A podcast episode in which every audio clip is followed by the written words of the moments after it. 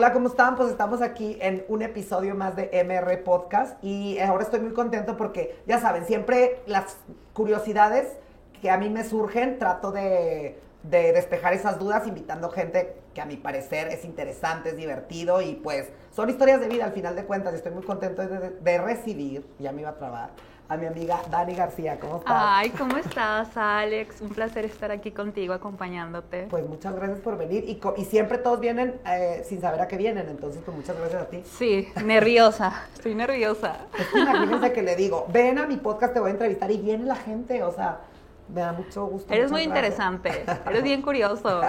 muy curioso, pero está padre porque luego a la gente le interesa mucho oír historias de vida, ¿no? O sea, claro. Algo diferente. Bueno, pues entonces, muy profesional. Cuéntanos un poquito qué haces, a qué te dedicas y luego yo te voy a preguntar. Bueno, este, me dedico al marketing, soy modelo y, y también ando creando cosillas por ahí, páginas de emprendimiento y ¿Cuántos años tienes? 26 años. Pero una criatura. Oye, pero mira, yo siempre tengo una intención. Entonces, mi intención de invitarte es porque me gusta mucho oír de las profesiones, de los oficios, de, los, de historias de vida, ya sabes. Y me parece muy interesante, yo que conozco a muchas amigas mías que se dedican al mundo del, modelaje, principalmente eso, me gustaría que me contaras cómo empezó desde niña, las disciplinas que tienes, ya sabes un poquito eso. O sea, ¿tú a qué edad dijiste quiero ser modelo? Pues desde chica, en Venezuela está como muy... Ayer, ayer. como que todas nos inculcan eso, ¿no? Como que todas queremos ser mises, como que queremos tener este el cuerpo perfecto. No sé si ahora está mal porque obviamente ya nos están educando distintos, pero hace que este 20 años como que en Venezuela eso era el boom, ¿no? Todas querían ser mises, todas querían participar en algún concurso y ser modelos. Y pues en mi país hay mujeres guapísimas, entonces ves mi mamá, yo veía a mi mamá cómo se arreglaba, cómo se maquillaba, cómo le encantaba arreglarse y eso me, me inspiró, ¿no? Un poco.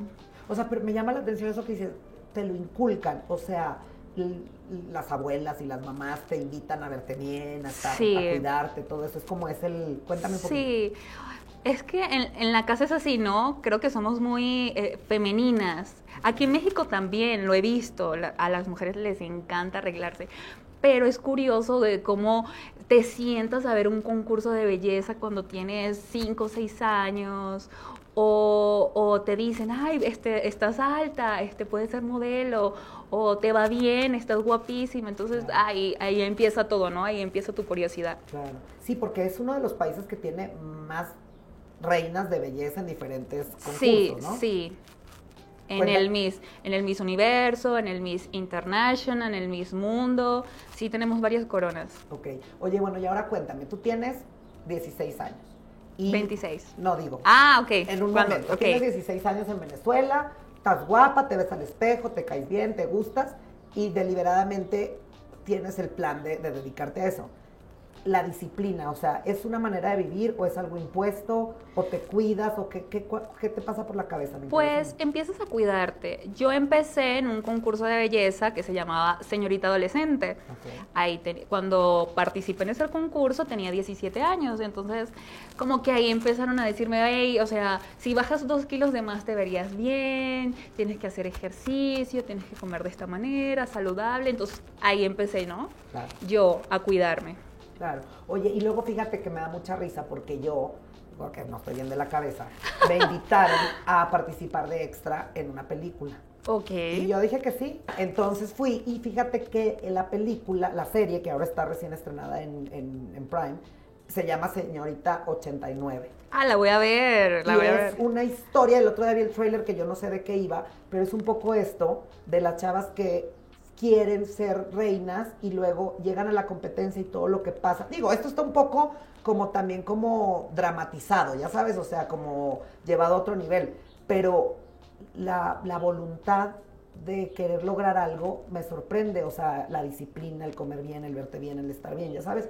¿Tú qué opinas de estos concursos? Pues es qué quieres lograr, ¿no? Hacia dónde quieres llegar, porque si quieres ser actriz, creo, siento que es un buen paso, ¿no? Para poder avanzar y convertirte en algo. Es como todo, o sea, una persona que quiera ser abogado, que quiera ser doctor, todo es una disciplina en la vida, ¿no?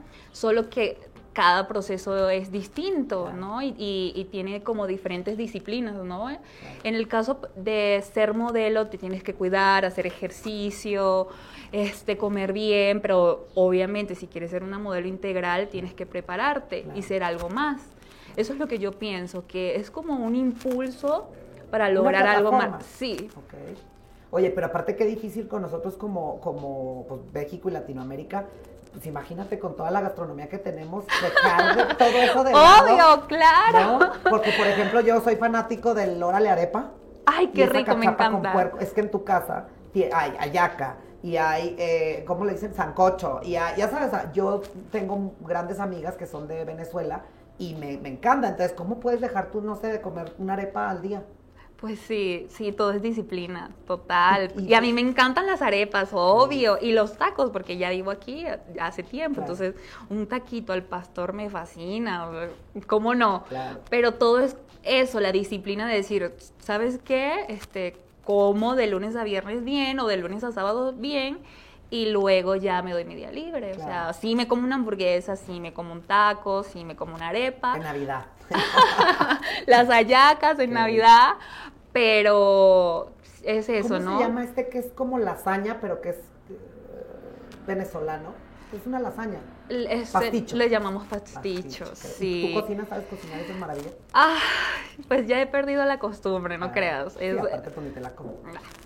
Qué risa. Oye, y luego te quería preguntar también, el tema cultural, todo mundo, o sea, dices que te lo inculcan. O sea, en tu casa cuando dices quiero ser modelo, pues el apoyo es 100%, papá, hermanos, mamá, todos. Sí, todos, todos.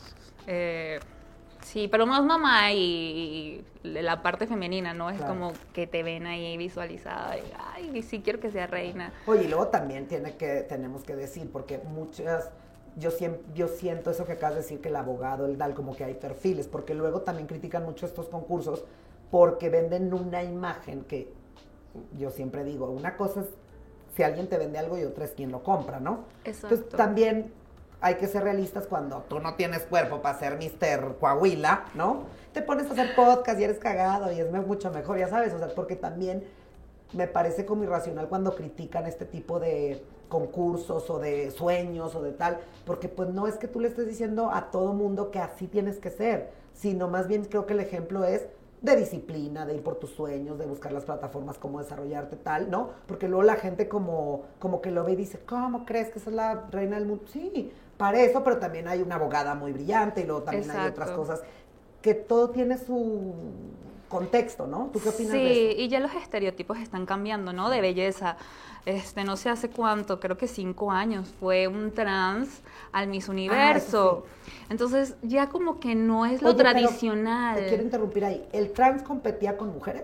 Competía con mujeres. Ah. O sea, era transgénero. O sea, y decidió ir a un concurso de bellezas de mujeres porque se siente o es mujer y está muy bien. Creo que todo, todo está cambiando, ¿no? El mundo está cambiando y, y hay que aceptarlo, de que ya no es como la típica flaquita que, ay, solo es bonita y ya, no, ahora se busca algo más, necesitas algo más. Claro. Y tú en lo personal, la belleza y el estar bien y el ganar el concurso, eso entiendo que es una parte, pero tú con esta idea de ser, ¿qué otras cosas crees que también son importantes? Digo, en tu caso eh, estudiaste, eh, te dedicas a... También tienes como tu trabajo y tu oficio, ¿no? Digamos. Sí, tengo mi trabajo, mi oficio y, las cosas que me gusta hacer el día a día, ¿no? Y, eso es como el, el complemento siempre, hacer todo lo que tú creas que te hace feliz, porque la gente puede decir, bueno, tú que este deberías ser, no sé, o deberías este dedicarte a tal cosa y realmente yo creo que al final del día es lo que te hace feliz y lo que te hace motivarte y despertar todos los días con ganas de, ¿no? De ser algo. Oye, ¿y, la familia? ¿El tema, hijos, marido? ¿Yo? no, todavía no. Porque luego muchas yo veo que pagan mucho el precio, ¿no? O sea, como que tienen muy claro a dónde van y todo, y luego porque yo admiro muchísimo a muchas mujeres que, que, compaginan y que tienen muchos éxitos en cuanto a su familia, que, que luego ahora se pelean mucho con decir que ese no es un éxito para una mujer, pero pues yo creo que es parte de lo que muchas quieren y lo que muchas logran sin, sin perder la oportunidad de, de, lograr su sueño individual, ¿me explico? O sea, ¿tú qué opinas de eso? Exacto. Es que todas tenemos este, metas distintas y objetivos distintos, ¿no? Quizás para una, su meta, eso lo leí, su meta es ser una profesional y eh, eh, alcanzar el éxito profesional y para otra es tener una familia, ¿no? O los dos. O los dos. Y lo puedes lograr, o sea, ¿por qué no? ¿Quién dice que no? Se puede lograr eso, ¿no? Sí, sí, claro. Oye, y luego te quería decir, a ver, ya, decides ser modelo y tienes tu disciplina y tienes tus cosas. Cuéntame un poquito, ¿tú llegaste a Venezuela ya siendo allá y habías ganado un concurso o algo así? ¿O viniste aquí y llegaste a ser modelo a México? Este, había participado en dos concursos en Venezuela. Uno fue el, señorita adolescente, tenía 17 años, y luego en el Miss Turismo. Ahí participé y quedé entre las finalistas. Luego pasaron, este, llegué a México hace tres años y pasaron, pasó un tiempo y tú, fui a participar en un concurso internacional. Okay. ¿A dónde fuiste? A Beirut. Ah, representando a Venezuela. ¿Cómo es esa experiencia? ¿Te mandan a hablar o tú, o tú aplicas? O sea, cuéntanos un poco del medio de, de esto. Sí, la organización Mis Turismo, que está en Venezuela, me llamó y me invitó a participar. Entonces me dijeron, hay una oportunidad, este, ¿quieres ir a participar en, en Beirut representando a Venezuela? Y les dije, va, perfecto.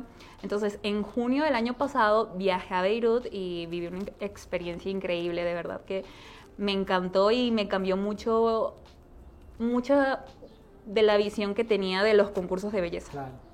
Oye, ¿y ellos te invitan, ellos te patrocinan, vas representando al país? O sea, ¿cómo funciona? Sí, ellos te patrocinan, ellos te pagan el boleto y el hospedaje y todo, y tú llevas algo para la comida, para más o menos estar bien allá, pero ellos te patrocinan todo. Claro. Oye, y luego las latinoamericanas en, en, esos países tienen mucho éxito, ¿no? Sí, o sea, yo me, de verdad sí me llegué a sentir una celebridad ahí en Beirut, porque, no sé, como que ser Venezuela sí tiene un peso grande, o sea, sí es como que Venezuela, Venezuela y, todo.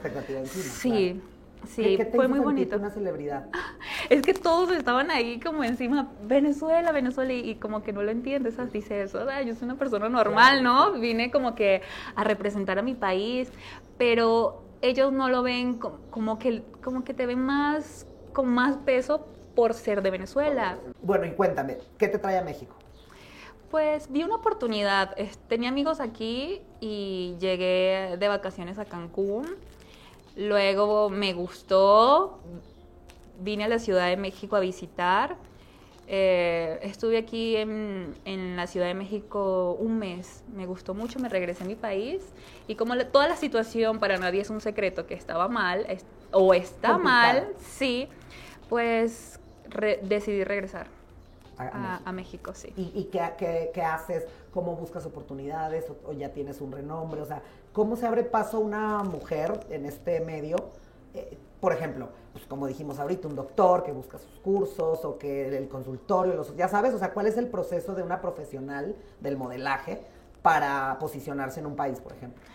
Pues contactos, buscar, ¿no? Llamar a agencias, mandar tus fotos. Siempre hay una oportunidad. Siento que... Oye, y luego te voy a interrumpir ahí. ¿Hay modelos para... Eh, publicidad y otras para pasarela, otras que no, no lo hacen. O sea, tú, tú eres como... Sí, varía, ¿no? Este, yo soy más de publicidad. Ok. Eh, no estoy tan delgada para ser de pasarela. Y además, este, estoy un poquito más... Latina. Sí, latina, ya sabes. Pero sí hago publicidad, sí. Claro. Y, y es que a mí, les digo, yo a mí me llamó la atención porque te conocí por el tema del marketing, súper profesional y todo. Y luego de repente te digo, cuando conozco a la gente y abro el, el Instagram y veo 40 millones, ya sabes, y, esta quién es que hace, ya sabes. Y luego pues ya me contaste que haciendo del modelaje. Y este programa, este podcast, me gusta como compartir. Me explico historias de vida como que te mueve o por qué haces eso, o que te lleva. Digo que al final de cuentas pues siempre radica en la pasión, en lo que te, en lo que te gusta, ¿no? Sí. ¿Cómo haces? ¿Qué te gusta más? ¿La vida que tienes profesional de marketing o lo del modelaje? Pues ambas, me complemento, ¿no? Me gusta diversificar ahí, tener varias opciones. Siempre es bueno tener varias opciones y, como que ir aprendiendo poco a poco de cada una. De cada una. Oye, ¿y tú qué piensas? Es que es muy difícil preguntarle a una reina de belleza, pero como mujer en general, las oportunidades. O sea, yo a veces me peleo con la idea que de muchas mujeres dicen que no tienen oportunidad, que es mucho más difícil, este, que hay, que tiene que haber una lucha con, con los, los, hombres, ¿me entiendes? Tú, tú, en tu experiencia, porque voy a platicar algo, una vez escuché a una, la única mujer secretaria de gobierno que ha tenido este país en toda su historia, eh, la licenciada Olga Sánchez, hablando del tema del feminismo, y ella decía, es que yo soy de una generación en la que, por supuesto, yo era la única mujer en un ambiente de hombres, de otros hombres que tenían mucho menos información que los de hoy. Y dice, y claro que había comentarios y claro que había situaciones, pero el éxito doble, el reconocimiento que ella se hace a sí misma, es que pudo, digamos, capotear con todo eso y llegar, ¿no? Al final, ¿tú qué opinas? ¿Sí crees que tienen menos oportunidades? ¿Sí creen que las discriminan? ¿Sí creen que no somos iguales? Digo que no somos iguales, obviamente, pero tú lo ves como una una deficiencia una oportunidad? Es una oportunidad. Creo que las mujeres, las mujeres podemos manejar esos puntos, ¿no? Todo, pueden manejar todo. y hay que verlo como oportunidad, o sea, si ya estás viva y tienes la oportunidad de nacer mujer y dar vida y además luchar por tus sueños y por lograr una profesión y estar bien posicionada, ¿qué más que eso, no? creo que no debemos luchar contra los hombres. Yo creo que es una batalla que nunca vamos a ganar porque todos somos seres humanos. No hay que pelear, o sea, simplemente ahí está la oportunidad. Demostrar que puedes. Eso y más, es todo. Y en tu experiencia de vida, ¿dónde has sentido que lo has hecho bien? Digamos, el trabajar en equipo con los hombres. Claro, claro, efectivamente es que somos un complemento, o sea, no podemos decir que no, los hombres tienen la fuerza, la determinación, bueno, las mujeres también tenemos la determinación, ¿no? Pero siempre tienes que verlo como un complemento de vida. No puedes pensar en competir con tu jefe porque es hombre. O sea, compite con él, pero al nivel intelectual de ¿Cómo, cómo, o sea, si es tu jefe, ¿cómo lo apoyo? ¿Cómo hago para avanzar? ¿Cómo hago para aprender más? Siento que para mí la vida es más eso, ¿no? En qué, puedo aprender y qué, qué, puedo utilizar luego para avanzar según la experiencia que me, que me dio esa persona. Claro. ¿Y algún caso que tú nos puedas decir que ahí sentiste como que esto que nos estás diciendo? Pues sí, quizás con en mi trabajo, ¿no? Siempre, es que siempre necesitamos de alguien, independientemente este, su género. Claro siempre necesitas de alguien para avanzar, para, para surgir. Tú has necesitado de alguna mujer en algún momento. Toda la vida. Para venir al mundo. Punto se acabó. ¿No? Yo siempre he dicho eso, es que el, el, nivel, ni siquiera yo, para mí, con todo respeto, ni siquiera se dan cuenta el nivel de superioridad que tienen por historia, punto, se acabó. Ah, con todos los que se están peleando alguna nos trajo, ¿sí me entiendes? O sea, pero bueno, ese es, ese es un tema que habrá mucha gente que trabajarlo y descubrir, ¿no? Claro, claro, está complejo. Yo no me considero feminista, no porque no apoye, sino porque creo que es, somos un complemento, ya no necesitamos pelearnos ni ni, ni hay una superioridad, no, no, como que no me siento identificada. Es que es, completamente imposible, es como querer juntar agua y aceite, pueden avanzar al mismo tiempo y de, y de la mano sin pelear, siento yo. Digo que no pelean, muchos no pelean, pero este, creo que sí me llamó la atención de esta, de esta señora porque ella asumió su responsabilidad, como hacen las empresas con sus debilidades, sus, sus fortalezas, sus, uh, ¿cómo se llama? Eh, esto que se llama el FODA, que todo el mundo lo tiene, ¿no? Las fuerzas, las oportunidades, en fin, y saberlo manejar y usarlas aparte, y usarlas, exacto. Eso sí. Yo creo que ese es el, punto de eso. Oye, y admirarnos nosotras mismos. O sea, de repente entre mujeres, este, realmente decir, esta mujer tiene tal cualidad. Creo que eso es más feminismo, ¿no? Aceptar, no pelear con los hombres y aceptar que otra mujer tiene una cualidad, porque eso pasa mucho en los concursos de belleza, ¿no? Entonces, como que... Eso quería que me contaras también luego lo interno. Porque una cosa es el mostrador y otra cosa es el invento, la bodega, ¿verdad? Porque el concurso se ve padrísimo, pero eso yo te quería preguntar, porque una de mis películas favoritas para pasar, para pasar el rato la de Sandra Bullock, esta que la hacen, que es una policía y la infiltran. Ah, sí, está buenísima. la de, que sí, en un concurso de Eh, belleza. Sí, mi simpatía. Mi simpatía. Sí. Oye, pero dime algo, entonces, a ver, llegas a un concurso y ya te patrocinaron y ya te llevaron y ya estás ahí. ¿Y las compañeras, cómo, cómo- o sea, sí hay ahí roce o cómo? Pues, pero en el día a día yo creo que vivimos eso, ¿no? Pero en un concurso de belleza un poquito más. Pero aprendí mucho de mis compañeras, no sabes. O sea, el estar ahí, el arreglarte en 30 minutos para estar guapísima y al nivel de todas es, wow, es una experiencia in- increíble, de verdad. Y eso fue en Beirut. ¿A qué En otro- Beirut. ¿En qué otros países has estado en temas No, de, en temas de, de en certámenes de belleza, solo en Beirut. Ok. Sí.